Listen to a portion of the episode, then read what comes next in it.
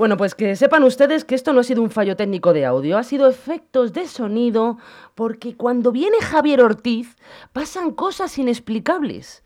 Nos, nos, nos transporta a mundos que, que creíamos que no existían, como el sonido extraño de la mesa de mezclas. Javier Ortiz, muy buenos días. Buenos días, Rocío. Claro, ¿Cómo es que estás? cuando convocas al ramete, pues pasan estas cosas. Es que no se puede jugar con fuego.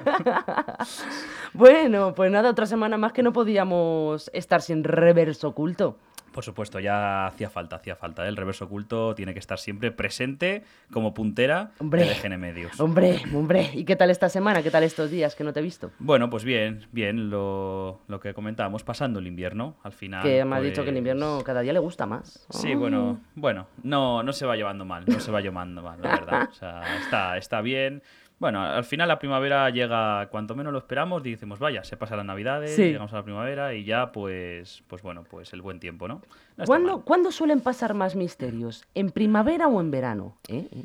Pues muy buena pregunta, ¿Qué la pregunta? verdad. ¿Has visto Bueno, yo hilo? creo que sería mm, durante todo el año, y me explico. Quizás durante las fechas momentáneas, especiales, solsticios, equinoccios, Mm. esas fechas especiales de un cambio de estación a otra, pues realmente eran las fechas propicias para hacer todo tipo de rituales, de cultos, de prácticas, ¿no? Eran fechas en las que incluso los grupos secretos sabían que era muy importante porque buscaban el favor de los dioses, de las energías, de los astros, de todo, ¿no? Claro, Entonces, claro. realmente es durante todo el año, pero venga, si nos ponemos un mes a lo mejor un poco particular, pues octubre, noviembre, ¿no? Con Octubre, esa llegada de la edad oscura, del Halloween, de las Mm. nieblas del invierno, ¿no? Es cuando la gente se inspira más para ese tipo de cosas, pero vamos. Sí, eh, más que nada porque en verano se van de vacaciones todos. Sí, o sea, pero las fechas así potentes, pues eso, solsticio de verano, eh, solsticio de invierno, hemos pasado las navidades, por eso incluso a pesar de haber pasado tanto tiempo, ¿verdad? Tenemos unas semanas muy frenéticas Sí, de fiestas. Así que la primavera también, con romerías, con la Semana Santa, bueno, es que el ser humano es fascinante, tenemos siempre un motivo para celebrar la Y vida. es verdad, ¿eh? La vida y la muerte, por Te he supuesto. dicho antes cuando he encendido la cámara y me he venido para acá. ¡Ay, se me ha ocurrido una idea! A ver, a ver qué me tienes. ¡Ay, que se me ha ocurrido una idea! Pues ya te la tengo preparada la idea. Sobre todo para dar un poco de percha al tema que me traes hoy, para que también los oyentes se sitúen un poco así, bien. auditivamente. Vamos a verlo. A ver. Te quieres arriesgar, si no tienes complejos, ¿Te suena? Hombre.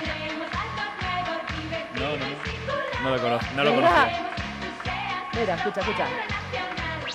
Ven a jugar al juego de la... ¡Ay! ¿Cómo se nota que Javier Ortiz es más jovencito que yo? Que yo Pues ya sí. voy rozando, Sí, rozando sí, los sí, 40 sí. y Javier sí. está... Pues tienes que ponerte con esto. Estos programas eran una barbaridad. No, yo estoy de ¿eh? acuerdo que la edad dorada de la televisión y sobre todo aquí en España fueron de los 70 a los 90 y principios de 2000. O sea Totalmente. seguro, seguro. O sea, todo Totalmente. lo que veas de esa época merece la pena. Bueno, ¿qué te ha, gust- te ha gustado la percha? Aunque no la conozcas. No está mal, ¿no? No está Hablaba- mal, no está y vamos mal. a hablar del origen de De un juego tan importante que hasta hicieron un programa de televisión. Estamos hablando del juego de la Oca. el juego de la oca. Por eso ahí que digo, a ver si me he equivocado de juego y la he liado. Claro, claro. O sea. No. Sí, vamos a hablar un poquito de esos orígenes que algo tan, tan inocente, ¿no? Tan habitual como es el juego de la Oga, que todos nos hemos criado con ello, pues la verdad que tiene un origen bastante, bastante fascinante y ¿Qué me misterioso. Así que, bueno, si quieres vamos... Espera, espera, espera, espera, que hay otro misterio. Ay, el misterio de los altavoces. Ahora ya no tenemos más misterio. Venga, adelante, por favor, Muy bien. Javier. Juego de la Eh, oca. El juego de la oca, el juego de la oca, lo he dicho, ¿no? Un juego habitual, el típico juego que comienzas a jugar cuando eres un niño, porque es súper sencillo, ¿no?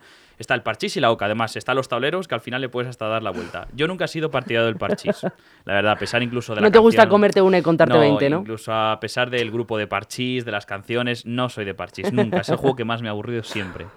Pero el juego de la oca siempre me ha gustado mucho porque al final pues son los juegos de casilla en casilla hasta llegar hasta al final, ¿no? Hasta llegar a la meta.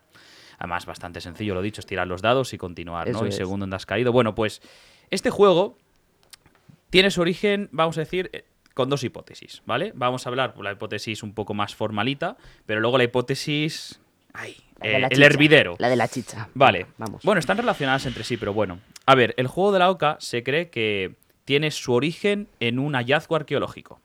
¿Vale? El disco de Fistos. ¿Vale? Es un, bueno, pues un tesoro arqueológico encontrado en Grecia, en la isla de Creta, para ser más concretos. Y resulta, claro, que es que es como una especie de tablilla en la que hay una serie como de casillas que van siendo concéntricas hasta llegar al punto que es el final y están numeradas. Claro, entonces no se sabe realmente qué consiste este disco, es un misterio. Pero claro, sí que es verdad que hay una gran similitud entre una pieza arqueológica pues de hace siglos, incluso de la, antigua, bueno, de la antigua Grecia realmente, a lo que hoy en día tenemos como el juego de la oca. O sea, es muy parecido el disco y el tablero. O sea, era un disco así redondo, como de piedra. Sí, bueno, un disco como circular de piedra, eso es, ¿Sí? de barro y demás, claro. Y entonces, e inscrito en él había, pues efectivamente, una espiral y de cuadraditos. hasta que llegaban al centro. llegan al centro. El disco de Fistos. Está además en el, el, bueno, los museos arqueológicos de allí de, de Creta. Bueno, pues esto fue lo que se cree que pudo ser la inspiración para lo que se convirtió en el, juego de la oca que conocemos hoy en día, que se popularizó en el siglo XVI. Sí. El juego de la oca formaba parte de un juego de las clases rea- de- reales y nobles, ¿no?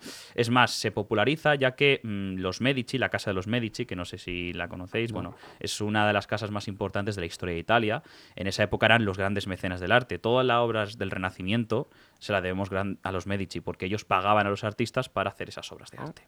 Bueno, pues el- un- la casa Medici en el siglo XVI regala a nuestro querido Felipe II un juego de la oca. Entonces era un juego, lo he dicho, seguir las Esta ya es la segunda teoría.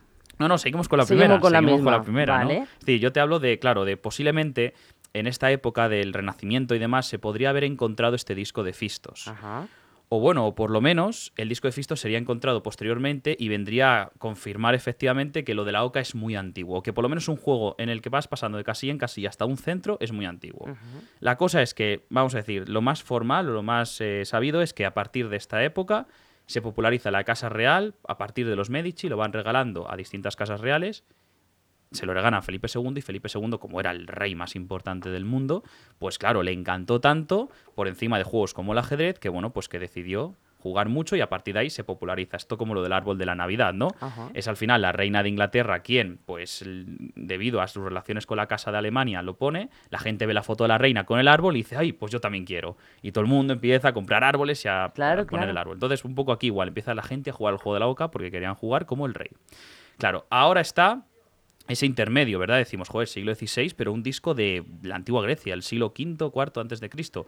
Entre medias, mm, ¿cómo es posible que llegue una cosa antigua a esto y que incluso eso se descubriese tiempo después de Felipe II? Claro. Claro, aquí está lo guay. Los templarios. ¡Ay, los templarios! Los templarios. Ya estamos tardando. ¿vale? Los templarios, se les considera a los templarios los verdaderos eh, creadores del juego de la ¿Hay mensajes templarios en las imágenes del juego de la Oca? Exacto.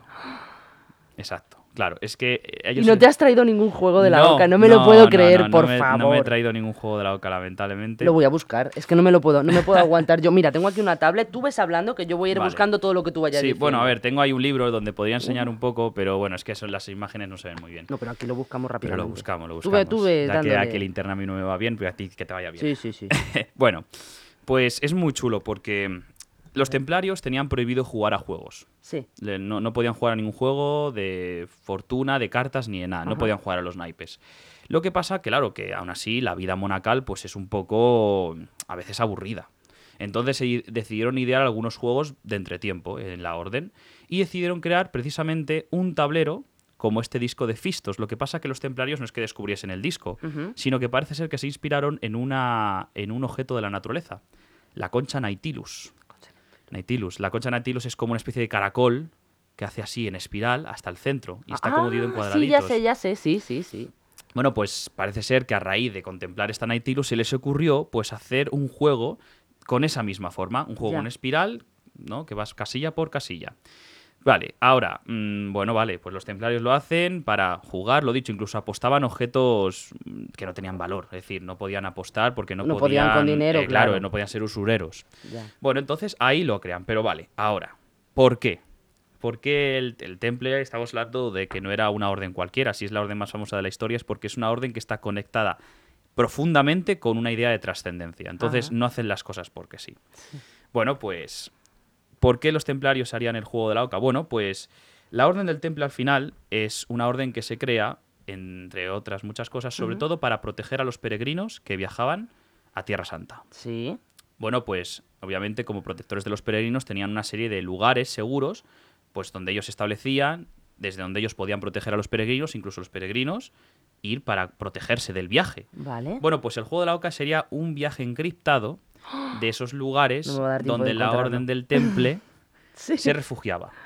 Es decir, el juego de la oca al final eh, es un juego pensado para ellos mismos. Sí. Es decir, tú tienes que ser templario para jugar y sobre todo saber qué significa ese juego, por, qué favor. juegas. ¿Tú sabes? ¿Tú lo sabes? Sí, sí, vamos a ello. Entonces, Ay, por bueno, favor. las teorías que se dan Bueno, sobre lo tengo, ello- lo tengo aquí, señores y señores, Mira, tengo el juego es de la un- oca. Ese es un tablero. ¿Me bueno, vale? Sí, ese es un tablero, pues, pues a lo mejor de hace unas décadas, pero sí, sí, la verdad. Me vale, que- ¿no? Bueno, toma, tú ves enseñándoselo a la gente también que nos está viendo y ves explicando lo que tú vayas sabiendo. Bueno, a ver, símbolo por símbolo, quizás a Bueno, lo lo que tú mejor. sepas, hombre, que- bastante- Quizás no, pero vamos, todo el mundo lo conocemos. Pero no es, no es exactamente desvelar eh, qué- significa cada cosa. Es más sencillo, pero sí que, por ejemplo, ¿por qué la oca? Bueno, parece ser que la oca es un animal de la granja que protege al resto de los animales, porque con su sonido, su granido, pues informa de que hay un peligro, es decir, al final protege y avisa. El temple coge la oca porque, como he comentado, ellos son los protectores de los peregrinos. Es decir, se, se identificaban con la oca como protectores de la masa, de la cristiandad, del rebaño, que en este caso sería el rebaño de fieles y demás. Bueno, bueno pues ¿qué pasa? Que entonces los templarios, es interesante, pero establecieron una serie de marcas por todos los lugares donde ellos estuvieron. Unas marcas que solamente los miembros de la orden entenderían y unas marcas que marcarían edificios o construcciones hechas por ellos. Entonces, según el juego de la OCA, ellos están encriptando eh, precisamente cómo poder hacer estas peregrinaciones a Tierra Santa o al Camino de Santiago, sabiendo cuáles son los lugares por los cuales tú puedes pararte, porque esos lugares fueron creados por el temple y son lugares que te van a ayudar a resguardarte. Entonces, cuando vas de Es Oca un en- mapa. es un mapa, exactamente, es un mapa del tesoro. Es decir, de oca en oca, al final vas como eso, del lugar del temple al lugar del temple. Esto hace que, bueno, que se vincule más el juego de la oca con el camino de Santiago, como una guía. ¿Y la muerte qué era? ¿Algún bazar, hacer- algún bazar muy caro? Claro, no, es que efectivamente el juego de la oca tiene una interpretación material, que es la que estamos hablando, los puentes, ¿no? La posada, Ah, por claro, ejemplo, eh, o yo qué sé, mm, podemos hablar de otros, de otros lugares como por ejemplo, pues, no sé, la fuente, es decir, lugares que dices, bueno, de verdad, de pues, fuente a fuente y me tiro porque me lleva la corriente, Eh, era bueno, algo corriente así. o algo así, claro, eso es. Claro, ahora hay que darle la interpretación, mm, vamos a decir, simbólica y espiritual. Claro, claro. En la oca también además era como un viaje, un viaje de la vida, era una metáfora de la vida. Es decir, al final, y esto es muy interesante, el laberinto, la muerte, es decir, todos y cada uno de nosotros tenemos que cruzar un laberinto, es decir, encontrarnos a nosotros mismos, ¿no? Encontrar nuestro sentido de la vida. Pero para ello, para encontrar, y precisamente la oca sería como un laberinto, para ir al centro del laberinto tienes que cruzarlo, pasar la prueba del héroe, por así decirlo, igual que Teseo, ¿no? Teseo mata al Minotauro y esa prueba de matar al Minotauro le convierte en un, en un héroe, le transforma para siempre. Es decir, el laberinto es un símbolo eterno que significa eso, una prueba, la prueba del héroe, la prueba para que tú te, superes a ti mismo y te conquistes a ti mismo, te descubras a ti mismo. Que al final es el mejor. camino de la vida. Exacto. Entonces, el símbolo del. Claro, si el AOCA es la vida, pues precisamente ahí tenemos símbolos que lo, lo identifican mejor, lo dicho, el laberinto, ¿no? La prueba de la vida. La muerte. Bueno, pues al final, la muerte está antes del jardín de la OCA, ¿verdad? Si lo interpretamos de una manera religiosa, entendemos que ese jardín de la OCA es. El jardín de la oca es el final. Es el final, Vale. eso es, claro, por eso aquí la OCA está tan feliz. Pero claro, lo dicho, antes del. el- el- lo- cuando jugamos a la OCA, lo peor de todo es a caer en la muerte, Sí, ¿no? Porque vuelves al muerte. principio. Claro, al final aquí podríamos entender que la Como un muerte. renacer, Exacto, la muerte es. una solamente- reencarnación, pero los masones creían en la reencarnación. No, bueno, bueno, aquí ya me mezclaron con los masones. aquí ya no, los masones no quiere decir que, que jugasen a la OCA. Em, lo que pasa que al final es decir, la muerte es solo el principio. La muerte es solamente un tránsito que cruzaremos todos hacia otro, otro mundo. Entonces la muerte como la antesala al jardín de la OCA, ese paraíso, ese lugar de felicidad absoluta, ¿no? Además, cuando llegamos a la casilla, al final es como, ¡ay! He ganado, qué guay, qué bien. Y la OCA está también, ¿no? Como aquí, por ejemplo. Jolines, pero mira, si te paras a pensar, tú fíjate, tú fíjate que como hilo. Habría dos tipos de vida. O dos tipos de maneras de. Dos, dos caminos diferentes. Sí. Si recorres el camino normal y caes en la muerte y vuelves a empezar, vuelves a vivir la vida normal. Bueno, normal, lo que consideras normal, Sí. volviendo, pasando por las etapas. Pero tienes la posibilidad de vivir otra vida diferente en la que llegas pues a lo máximo, ¿no? Claro. O sea, son como dos caminos distintos. No sé Mm, Claro, si ellos hacían esta interpretación. Fíjate lo que te voy a decir. Claro, el, el mundo antiguo, con estas ideas de trascendencia y de sentido de la vida y con este misticismo, se entendía que la vida no podía ser mal aprovechada. Es decir, si es una especie como de préstamo que la energía que Dios, como lo llamemos, te da, tienes que aprovechar tu vida. Y por tanto, aprovechas en este mundo para volver a merecer volver al principio, es decir, a Dios, al más allá, lo que queramos hablar. Quizás, claro, cuando caes en la muerte vuelves al principio, es decir, que si tu vida ha sido malograda, si no has aprovechado la vida que se te ha dado, Pero no también volverás, es está la decir, cosa será de- malogrado ya, todo el viaje que has Pero hecho. piensa que también está la cosa de que no es que tú lo hagas por, lo, por tus acciones, sino por, la- por el azar. Porque todo Claro, está en base a es un dado que eh, tiras. Esto tiene que ver mucho con ideal de cristian, el ideal de cristiandad o el cristianismo, la providencia, ¿Mm? el destino. Es decir, al final no todo lo podemos controlar. Estamos Claro. al final, pues bueno, pues anclados al Mira devenir de las cosas. Mira, vamos a poner incluso va a ser Eh, hasta tengo- más tenemos aquí de todo. Va a ser hasta más profesionales. Aquí tenemos de todo, de que- todo, de todo. Espera, espera, que me pilla la mano. Ah, vale. Ay, que no puedo. Bueno, Ahora. pues bueno, déjalo ahí, ¿Sí? que yo que con estas cosas... eh, Ah, sí, súper, y la gente lo ve un poquito. Exactamente. Bueno, al final, sí es verdad que en internet, para la gente que nos vea, se pueden encontrar eh, grabados o ilustraciones de la OCA, pues eso, en el siglo XVI, porque es precisamente cuando encontramos eh, archivos y evidencias de, mira, esto era un tablero de la OCA en el siglo XVI. Antes de esa época no hay tableros. Claro, entonces no sabemos muy bien cómo era el tablero del temple. Posiblemente, claro, es que claro, como era una especie como de viaje iniciático, mágico, espiritual, posiblemente la Oca era realmente el camino, la peregrinación, es decir, era un tablero a gran escala. El mundo es un tablero en el cual nosotros jugamos y ahí efectivamente tenemos los dados de la suerte. La vida no sabemos cómo va a ser, Eso es. las cosas que nos van a ocurrir, dependemos siempre de la providencia, dependemos siempre, bueno, pues de las cosas que no podemos controlar. Es- incluso es hasta un ejercicio de humildad, ¿no? El ser humano, esa obsesión de controlarlo todo, pues no. Al final estamos condicionados Al azar. por el caos, ¿no? A pesar de que nosotros siempre intentemos establecer orden, ¿no? Pero siempre estamos efectivamente condicionados por el azar y hay que tomarse la vida así. Los templarios y, bueno, incluso el siglo XVI, la época de Felipe II, el ideal del caballero del siglo de oro incluso está vinculado con eso, tomarse la vida por montera. Es decir, el carpe diem, aprovecharla, pero sobre todo tener en cuenta de que yo es, solamente estoy aquí de paso. En fin, y claro, como estoy aquí de paso, por eso no puedo malograr mi vida. Por eso, la muerte, cuando llegue mi momento, tiene que ser dichosa. Es decir, mi vida ha tenido sentido, la he aprovechado y por tanto volveré al principio de todas las cosas. Si no, retornaré a la casilla de la salida, porque significa que no ha valido nada la No he vida que se me aprendido ha dado. nada. Exactamente, no he aprendido nada, no he ayudado en nada, no he hecho nada que merezca ser santo. Bueno, porque era tu destino también, ¿no? Porque el destino es el azar Sí, claro, al final. exactamente, pero también, pero sabiendo o teniendo en cuenta que no sabemos lo que va a ocurrir, intenta ser todos los días héroe y santo. Mm. Y si lo intentas, por lo menos habrás merecido los cielos. Claro que sí. Entonces, bueno, al final esto... Claro, entonces al final la OCA sería, pues eso, si recapitulamos todo, un juego, pues sí, para un pasatiempo. Sobre todo eso se hacía eso en las casas reales, pero los templarios no.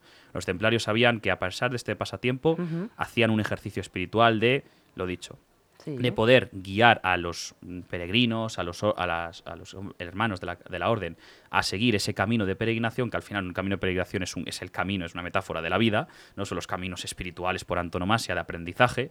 Y luego, bueno, pues al final una manera de esto de guiar para que el camino se dé bien, para que tú puedas estar bien, para que, oye, mira, aquí tenemos ciertos lugares para protegerte, para que tú lo puedas conseguir, pero como una metáfora de la vida, en la cual, pues tú, ¿cómo puedes transitar ¿no? el camino de la vida? Y es más, el camino, o bueno, mejor dicho, el camino de la OCA tiene otra cosa tan interesante. También parece ser que harían el juego de la OCA no solamente para poder de manera de forma encriptada decirte cuáles son esos lugares en los cuales tú puedes mm, protegerte del camino y demás, sino que parece ser que hay ciertos lugares, claro, pasa que estos son símbolos que habría que encontrar a lo mejor en el mundo natural, en esa peregrinación, donde había una energía muy poderosa. Si hablábamos incluso aquí de que el Escorial no fue construido en un sitio porque sí, sino que el Escorial está establecido en un lugar en el cual hay una especie de energías telúrgicas, es decir, energías del inframundo y del cielo. Es como que hay una conexión entre el cielo y la tierra. Y por eso el Escorial se elige en ese punto donde las energías de la tierra y del cielo parece como que se unen.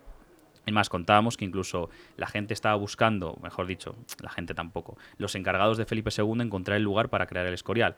Y les pilló una tormenta allí donde hoy en día se encuentra y de repente cayó un rayo muy cerca de donde ellos. Y dijeron, el rayo de Zeus es una señal divina. Aquí será el lugar, Claro, el lugar sí. perfecto. Entonces, bueno, pues entendiendo que había una idea de que, bueno, incluso hoy en día mm, podemos incluso considerar que hay lugares que tienen energía, ¿verdad? Como hay algo que no explicamos.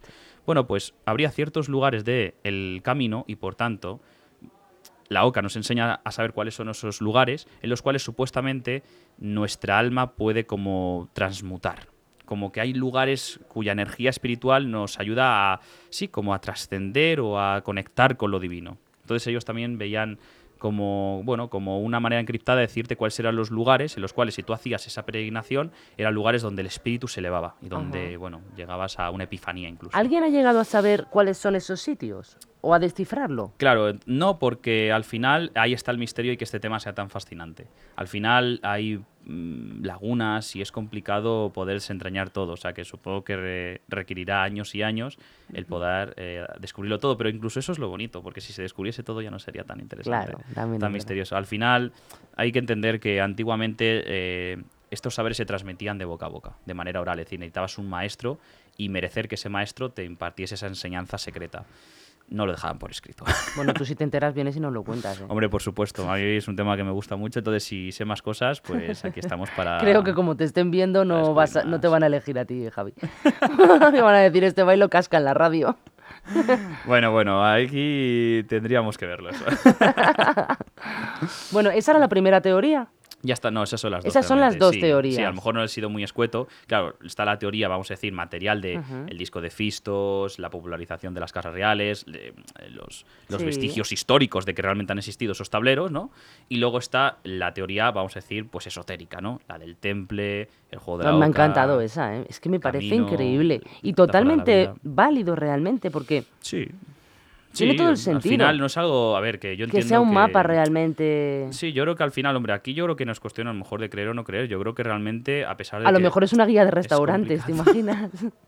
Bueno, pues, oye, pues es muy importante. Oye, pero estaría muy bien. No voy a... con- Bueno, sí, venga, se la cuento. Imagínate, tú tienes un restaurante Sí. con una cadena de restaurantes Sí. y lo sitúas de tal manera que, que luego utilices el juego de la oca como para decir, este es el camino de los restaurantes que tienes que hacer. Hombre, hombre, por supuesto. Bueno, es que realmente existe incluso. Tú haces un- los tours que diseñan en las agencias de viajes y todo esto. Ah, pues al final van, por ejemplo, un tour gastronómico. Sí. Pues vas de restaurante en restaurante. Pero tú imagínate que fuera con el el- el eslogan o el Ah, buah, ya ves. del juego de la oca. Sería Maravilloso, fabuloso, ¿eh? maravilloso. Sí, sí, además incluso hay un libro creado hace unos años que es eh, Toledo como el, el tablero de la oca, es decir, la ciudad de Toledo en sí, vista desde arriba o visto un plano de la ciudad de Toledo, es un juego de la oca en gran tamaño. ¿Qué me cuentas? Sí, es decir, la idea, pues eh, los puentes, hay puentes en Toledo, hay posadas en Toledo, está el Jardín de la Oca, que es la catedral, que es el corazón de la ciudad, está la, bueno, pues lugares vinculados con la muerte, o sea que incluso este autor, eh, pues incluso para quien lo vea, que cheque un poco el libro, pues incluso hay quien dice que eso, que hasta la propia ciudad de Toledo es un gran tablero de la Oca en, en su magnitud, o sea que Qué vamos, bueno. o sea, eh, por esto podríamos hacer muchas cosas. Madre mía, ¿eh? Pero de verdad es que lo del juego de la oca me parece súper interesante. Sí, es interesantísimo. La cantidad de cosas que puedes llegar a sacar de un simple juego que, como es. decías al principio, pues nadie le hemos dado Claro, importancia, pero ¿no? es que las cosas no se hacen porque sí. Lo que pasa que, como digo yo siempre, hoy en día es como que hemos, hemos apartado de la ecuación toda mm, concepción y entendimiento espiritual de las cosas. Entonces, claro, cuando apartamos eso pensamos que esto, pues bueno, es algo aquí que han hecho porque sí. Pero no, no, las cosas nunca se hacen porque sí. Fíjate, oye, mira, voy a mirar a ver alguna casilla. Por ejemplo, vamos a ver. mm, alguna así típica. Estaba la de De Oca La cárcel Oca. también. Ay, verdad, la La cárcel. cárcel, ¿Dónde está? la en cárcel? Toledo también hay cárcel, la cárcel inquisitorial de la Posada de la Hermandad. Ah. Pero bueno, en este caso, pues, bueno, no sabría decir si hay una interpretación simbólica de la cárcel, pero bueno, como que supongo que tienes que andarte siempre con cuidado. Vamos, que conozcas el juego de la Oca, que hayas jugado y que no sepas lo de la canción del juego de la Oca del programa, ya te vale. ¿eh? Bueno, pues no, todo se- no, Pues no todo se puede pues escucha, no veas cómo molaba ese programa. Además fue precursor de los programas de entretenimiento en nuestro en, en Es, España. es antiguo, más antiguo que el 1, 2, 3. Uf, pues yo creo que anda por la época. Empezó, yo creo que el 1, 2, 3 a lo mejor se emitió antes, no lo sé, ¿eh? igual me matan ustedes. Pero yo creo que el 1, 2, 3 se emitió antes y luego ya saltó al muy poquito tiempo el juego de la Oca. Pero ya te digo, había, era un juego de la Oca en un plato de televisión y había pruebas. Entonces, pues, no sé, en una había una jaula donde tenían que entrar los concursantes, que cada uno iba de un color, como si fuera parchís. Anda. Lógicamente, claro, cada uno un bueno. color, de una ficha un color. Y, jo, ¿quién lo presentaba? ¿Cómo se llamaba este hombre? Emi- Emilio Aragón. Ah, Emilio sí. Aragón lo presentaba. Sí, sí, súper jovencito. Qué O sea, bueno. tendría, pues no sé tu edad. Porque la mía ya no. Pero... Vamos, nuestro Grand Prix, ¿no? Casi. o sea, el Sí, Grand Prix sí, muy parecido al Grand Prix. Pero no- de hecho, yo creo, pues fue pues, precursor del Grand Prix. sí, Luego ya sí, llegó el Grand claro. Prix, metieron la bueno. vaquilla, ahora ha vuelto, la han quitado y adiós. Sí, ya, bueno, ha cambiado un poquito, la verdad. Hombre, yo cuando lo vi este verano, sí es verdad que había pruebas muy, muy originales. La verdad que como la han reinventado, creo que tiene cosas bastante interesantes. Lo- eso sí, lo del tema streaming no lo entiendo muy bien. No creo, es, además, se ve que no ha terminado de, de cuajar muy bien. Pero es verdad que ya que la vaquilla no la han podido hacer, pues la verdad que reconocer que lo han reinventado bastante Sí. bien. Juegos muy interesantes, la verdad. Lo que pasa es que bueno, la vaquilla es la esencia Bueno, pero hay que ser buenos y las vaquillas hay que dejarlas tranquilas en el campo comiendo, tan a gusto. Javier Ortiz, Pues es que no tengo palabras. Nos hemos quedado sin palabras de lo maravilloso que es la vida y De- los misterios de la vida. Y el, y el juego de la oca. Por voy a tirar todos los que tengo en mi casa. Ya. Me da miedo. Todas las fichas, todos los dados. Ya no ves. quiero el azar, lo quiero tener todo controlado. Ese es el problema, efectivamente, no todo lo puedes tener controlado. La OCA te Claro. enseña que no se puede tener todo controlado. Eh, Mensaje de cierre, ahí lo ahí tienes. está, ahí está. Javier, muchísimas gracias. Ese reverso oculto, bueno, no sé qué micrófono encender para que no nos pasen cosas misteriosas como esta. que muchísimas gracias, un placer y te espero la semana que viene con otro éxito. Nos vemos en la próxima semana con otro éxito. Gracias a ti, Rocío. Gracias.